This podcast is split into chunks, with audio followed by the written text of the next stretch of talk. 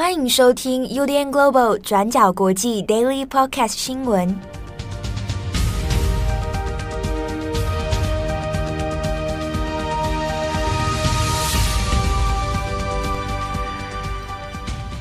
Hello，大家好，欢迎收听 UDN Global 转角国际 Daily Podcast 新闻。我是编辑七号，我是编辑木仪。今天是二零二二年十二月三十号，星期五。今天的 Daily Podcast 是二零二二年的这个最后一集。嗯，好，下一次见面我们就已经是明年了。对，好，今天要大家算是一个尾声啊，没错，年末的尾声。好，那祝福大家。对，平安又愉快。那我们今天 Daily 就到这边。哎哎哎，就这样结束啦。对，还是今天要跟大家来讲几个新闻。嗯，那有两条呢是副文。那另一个，我们先来看一下中国。最近中国当然有很多的新闻媒体也是在做这种年度的大事回顾。好，那中国的官媒新华社当然也有做了这种二零二二年的年度回顾哦。但是呢，新华社所做的内容。基本上，它不大会有大家所想象的。我们通常都会选年度大事的时候，一定会有涉及到一些重大事件啊，社会案件啊，或者是政治啊、国际啊都有。但新华社的呢，大部分都是正能量新闻啊，比如说啊，年度这个中国如何如何啊的防疫有成，然后经济数字怎么样成长啊，当然就是比较。嗯，我们如果用成语讲，也许你可以说它是粉饰太平啊。那就一个新华社立场来讲，似乎也不意外啊。那这个就是算正常发挥啊。嗯。但是呢，在昨天的时候，二十九号星期四晚上啊，倒是出现一个蛮令人意外的内容，不是发生在新华社，而是中国也是很有名的一个线上媒体哦，网易新闻。有在看中国新闻的朋友可能都会知道，网易是一个蛮大的入口型网站。那网易呢，自己有很多子平台啊，甚至它的业务已经拓展到去投资游戏，各种各方面都有。网易新闻呢也做了一个年度的回顾，那他们就做成一个短片，就来回顾一下二零二二年中国的各大这个重点新闻。但是呢，网易所选的新闻哦，就是我们先前有讲到的，可能在中国已经不太能够再继续追踪啊，已经被消失的那些事情，所以他选了包括。徐州的铁链女的事情，也包括唐山的打人案，好，那也包括其他像是这个东方航空坠毁啊这个事件哦，那以及乌鲁木齐的大火，他选了非常多关于社会案件里面很重大、影响也非常大的事情。那在网易 PO 这个影片的时候呢，他一些附带的一些那种评语啊。比如说他在微博或者在这个社群平台上写的评语呢，当中也会讲一些这个语带讽刺的话了，就说我们跟某一些媒体啊，他说他用词说跟我们那些妖艳的那些媒体不同啊，嗯，我们选的这个部分真正是大家可能关心的哦，影响很大或者值得被报道的，他就做了这样的一个评语。那其他那支影片哦。它内容除了这些事件之外，它也有选了一些比较温情的哦，就是说在这一年当中有还是有一些呃令人温情的一些画面。可是这些温情大部分可能也跟底层人民有关哦，比如说呃有这个小孩子住在可能家里比较贫穷啊，那在坐在三轮车里面聊天的这个画面呐、或者是这个底层劳工啊很辛苦在拖着货车，那有民众赶快冲上来帮忙。有一些这种底层生活、人情温暖的景象，那他也有选进去。好，可是这支影片上去之后呢，没有多久马上就被删掉了。好，那这个有很多网友也有接力的去转发，但是呢，现在影片基本上是找不到，在中国的网络上找不到。但是你在 Twitter 上面还有人去截，也有截图了。那 YouTube 上面也有人把影片哦上传到 YouTube 上去备份，所以大家在网络上还其实是可以看到这些备份影片的。那今天的 Daily Podcast 新闻呢？呃，我们现在转角国际的网站上面都有做网页版，好，网页版可以入口。那我们也会把这支影片哦，也放到网页版上面，可以给大家看一下哦。网易新闻做这个内容的一种挑战。那当然，就很多人就怀疑说，哇，那 这是真的吗？就是有还有这样的媒体敢这样做这种踩红线的事情？嗯，在过去中国来说，的确还是会有一些媒体或记者哦。会试图的在这个边缘去做一些挑战，或者是比较曲线的啊去表达他的想法。那网易新闻就是其中一个。过去我们也有介绍过，像是财新啊，财新也去做了一些相关的这种挑战公权力的一些新闻哦。在中国仍然是有一些新闻人啊，想尽办法啊去做一些还可能做得到的事情。那网易。某种程度上算是其中之一啊，但我自己也很好奇啊，在这样影片之后，他要承担多少的代价跟风险啊，势必是要被关心一阵啊。好，那这个是中国的一个年末新闻哦。好，那下一则新闻我们来看一下庞克教母。对，英国的时装大师，也是人人口中的这个庞克教母维维安·魏斯伍德 （Vivienne Westwood） 在十二月三十号过世了，享寿八十一岁。那这个消息也引起了外界的震惊哦，大量的粉丝得知这个消息之后，都涌进了他的 IG，表达他们的悼念。那大家应该很常听到这个人的名字哦，Vivienne Westwood，或是看过他的作品。他的风格非常的前卫，而且作品都展现一种特别的一种叛逆感。他在一九九二年呢，曾经获得大英帝国官佐勋章，然后他也在二零零六年被晋升封为女爵士，可以在他的名字前面加上一个女爵士 Dame 的这个头衔。所以这也是为什么我们在一些外媒的报道里面，有时候可能会看到她被称作是 Dame Vivienne Westwood，而不只是 Vivienne Westwood。那其实 Vivienne Westwood 她不是一开始就走进了时装的产业。我们来简单看看她的生平。她在一九四一年四月八号在英国的德比郡的一个叫做廷特威斯尔村出生。那她的爸爸是一位香肠工厂的工人，那妈妈是一个果菜的小贩。那他在十七岁的那一年到伦敦的哈罗艺术学校就读，修的是银器工艺课程哦。但是他一开始对于艺术的世界是感到很恐惧的，而且他那时候也说对自己很没有信心。他曾经说过，说他不知道他一个工人阶级出身的女孩子会有什么样的能耐跟能力在艺术的世界中生存。所以他辍学之后呢，就在工厂里面找了一份低薪的工作。那之后呢，成为一位小学的老师。是一直到一九七一年，他三十岁的时候，认识了一个叫做性感手枪 （Sex Pistols） 的朋克乐团。然后他跟乐团的经理人马康麦拉林相遇了。然后交往之后呢，他们开了一间精品店来贩售，还有展出他设计的这个服饰。那这间店呢，就在伦敦国王路的四百三十号。店名一开始叫做 Let It Rock。然后之后呢，就开始呃配合他们推出的系列作品，所以就开始不断的改名字。例如说，有一段时间叫做 Too Young to Die, Too Fast to Live，中文媒体都翻作是活得太快，死得又太早。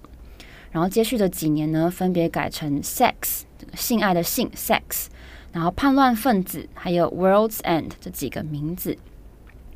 那他跟马康麦拉林的作品，在一九八一年终于在伦敦的时装秀上亮相了。那这场秀呢，其实对他来说非常的关键。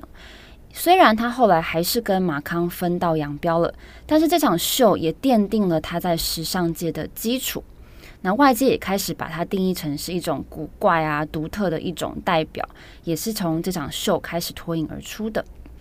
那在这之后呢，Vivienne Westwood 就真正的跨到了这个高级时尚界，她的名字也慢慢的开始跟几位大师级的设计师，像是 Giorgio Armani、Karl Lagerfeld 还有 YSL 的这几个名字并列在一起。那这个他原本创立的只是在呃伦敦国王路的一间小小的服饰店，到了一九九零年代后期，也已经成为一个最大规模的全球时尚品牌之一。那 Vivienne Westwood 她擅长的事情是把朋克摇滚这种叛逆放肆的概念，还有对当权反抗的精神放在她的作品里面。有一些代表性的设计元素，除了有很夸张的发型啊，还有妆容之外，还有一些像是绑带、刀片，还有锁链等等这种相当的有呃朋克指标性的元素。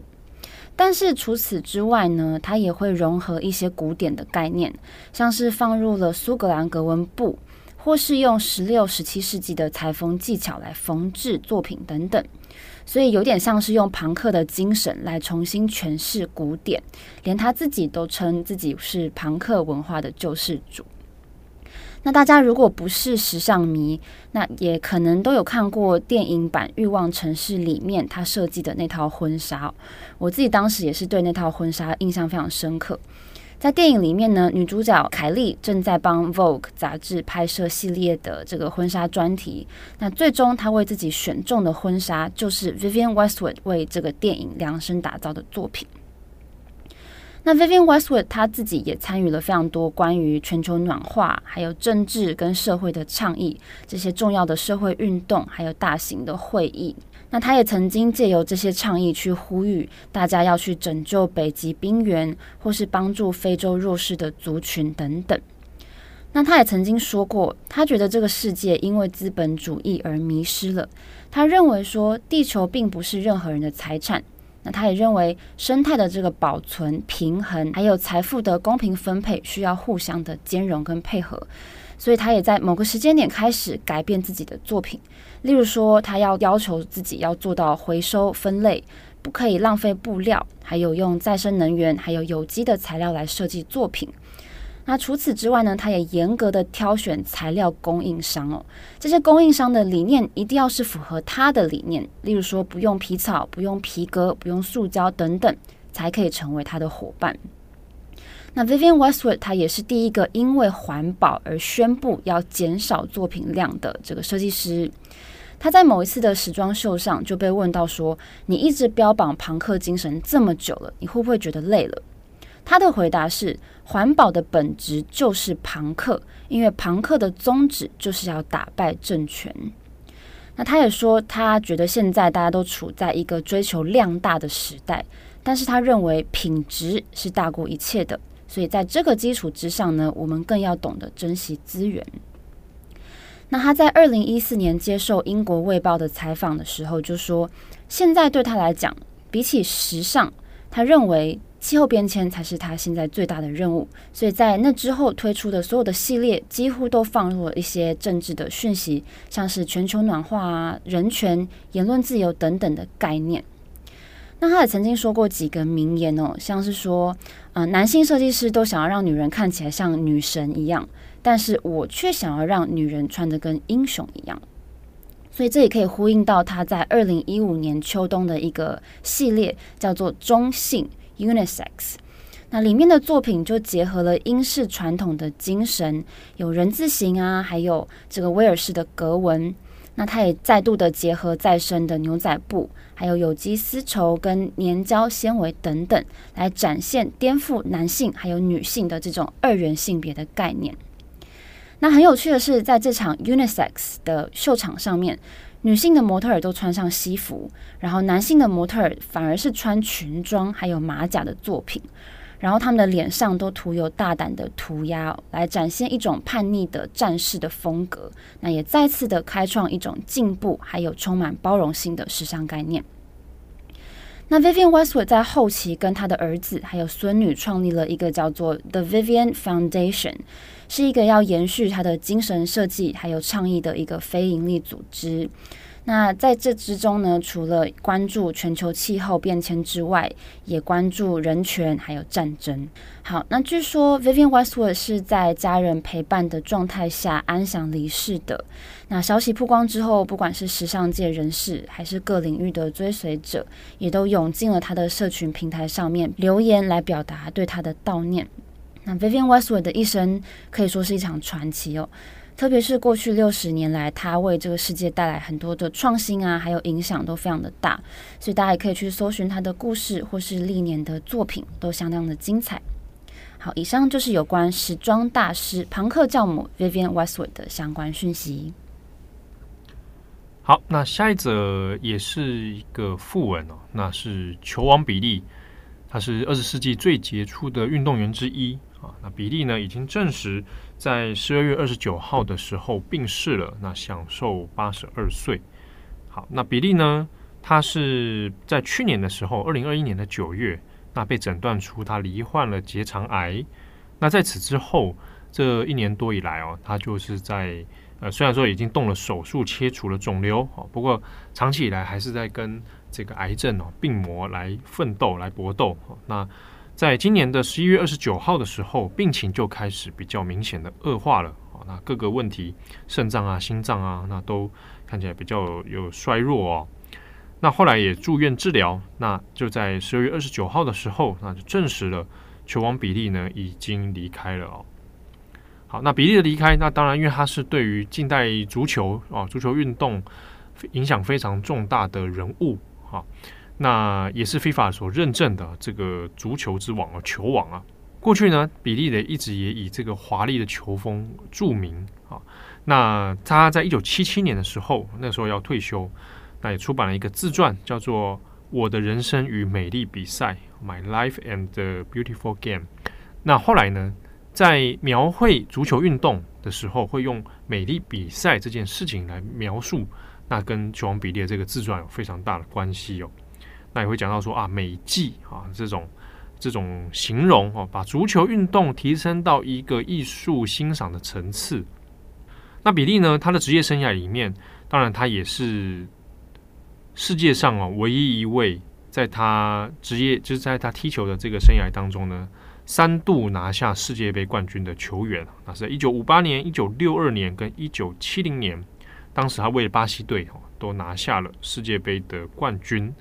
好，那这个记录是非常非常厉害的。好，那有关于比利的生涯，还有他的足球事迹呢？那我们今天在转角国际的网站，过去二十四小时，由我们的编辑赖云，那他呕心沥血写了一篇。好，那其实这一篇文章呢，先前大已经有一些架构了，因为我们有注意到比利的身体健康恶化，那就先请赖云大概做好心理准备。那等到这个如果真的发生这个传出离世的消息的时候，我们可以再来做这个附文哦。那我们也做了一篇，大家可以来参考，也谈到了比利的童年哦。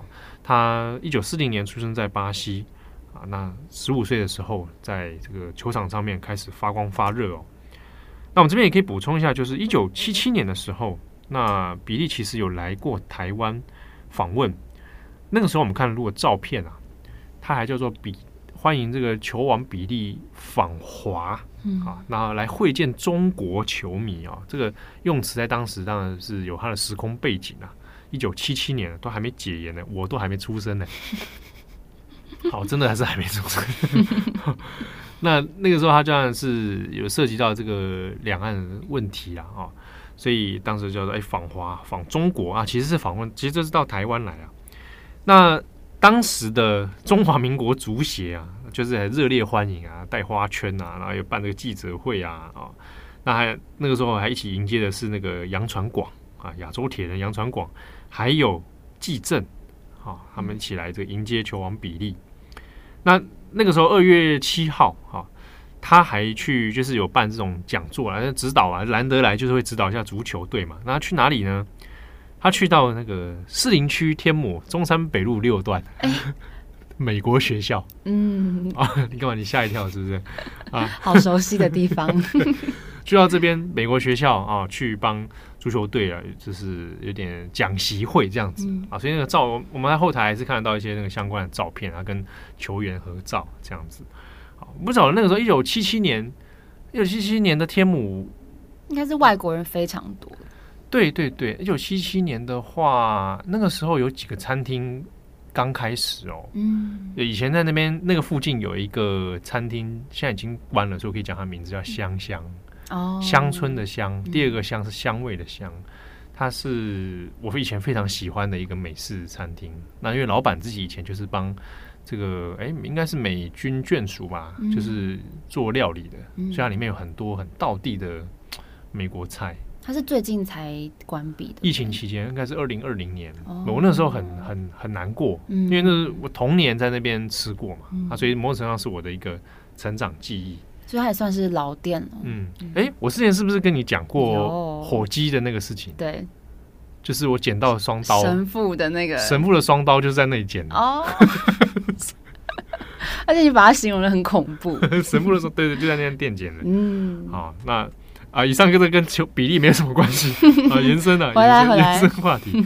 好，那这个比利的故事，那我们在网站上已经有出。那最近如果你有看 Netflix 的话，Netflix 有有他的一支纪录片《球王比利》，大家有兴趣也可以来参考哦。好，那以上是今天的 Daily Podcast 新闻，在年末的最后一集又是两个副文。对啊，对，但我不晓得大家在看副文的时候是什么心情哦，就是像自己在写也是五味杂陈啊。那我自己，呃，我们今这个礼拜的重磅广播会稍微聊到一点，就是今年度二零二二年是我写副文最多的一年。对，对自己写了算一下有十二篇，嗯，是我来转角以来最多的一次。那只是在写副文的时候，我我我自己会有一些个人的笔法或者是那个构成啊，那会有一带一种纪念性质去写，对啊，所以不晓得大家读副文的时候会有什么那样的感受？嗯，哦，这个我们有些读者他读了之后也会有蛮多的心情，他会私讯过来，我们看了之后也觉得哎蛮感动，或者是没想到说这样的新闻会带给大家这么多。联想，或者是心中一些涟漪，但是他们的生平，就是你如果用太过悲伤的角度去看訃闻，可能会有点可惜，因为他们的这些故事就是要让被人家记得嘛。对对，而且其实看人物有时候真的还是要注意的美感会不同啊。嗯，哦，比如说我那个时候处理安倍晋三，我我就觉得那个要我要想多想一下，因为政治人物的部分，我们还是要多谈一些他政治遗产的问题。对，对啊，所以我就很难去用一个。呃，像有一些媒体可能就会用比较呃捧，嗯，捧他，就是对追捧的方式来写，我会觉得这样有一点在政治人物身上没那么妥当。嗯，对啊，那这个其实很多人没搞可以聊了，未来有机会如果 可以再跟大家分享写副文的一些那个架构或什么之类的。哎，我觉得你可以开一集耶。专门写讲谈副文，就是聊聊你在写副文，尤其是今年写这么多篇，你的心得，还有可能每一个人物，你看看他的故事或是笔法的不同，什么等等，这都我觉得读者应该会蛮有兴趣，嗯，好像可以来想想看哦。嗯，而且因为其实也不只是，因为今年过世的人还有很多，我们不是每一个都有写，对对，有一些就是可能觉得啊，这真的自己没有得心应手，或者是没有什么特别的呃心得的话，好像、嗯、好像很难入手。或是当下有更重大的新闻要处理，对，或者是我们取舍上面能量有限的状态下会做一些取舍，对啊。但好啊，有机会可以再聊聊看。明年的第一波就来做，是不？我又要又要答应大家做这件事情了，还是跟大家先说一声抱歉。你的非凡公子在哪里？对，就是说之前跟大家说讲了很久，说要用这个回环公主的这些声音来报这个 Daily Podcast 的新闻，结果呢，到现在都还没做。哎、欸，你知道我录第一集 Daily Podcast 的时候，我就讲，你就讲了非凡公子这件事。哇，那那是八月的事哎、欸。对啊。哦，已经四个月过去了，嗯，还没有实现啊。因为呃，我老实说，是最近状态没有很没有很好，所以是说心情上没有还可以做这件事，好吧？我希望我二零二三年可以的话，嗯、好不好？来做一集非凡公子讲 Daily Podcast。对对对，我们期待着，还有机会，我们都等你。好，好。好，那因为年末啊，下个礼拜因为有放假，嗯、所以原则上 Daily Podcast 不会更新。对对，也跟大家说明一下啊，除非如果发生这很很恐怖的事情哈，那那可能会更新。嗯，那希望大家这个未来的一年啊，能够平平安安。没错啊，照顾身心健康。对，身体要顾哦，大家。对，那祝福大家有美好的一天。我是编辑七号，我是编辑木仪。我们下次见喽，拜拜！明年见，拜拜！感谢你的收听。如果想知道更多资讯，请上网搜寻 UDN Global 转角国际。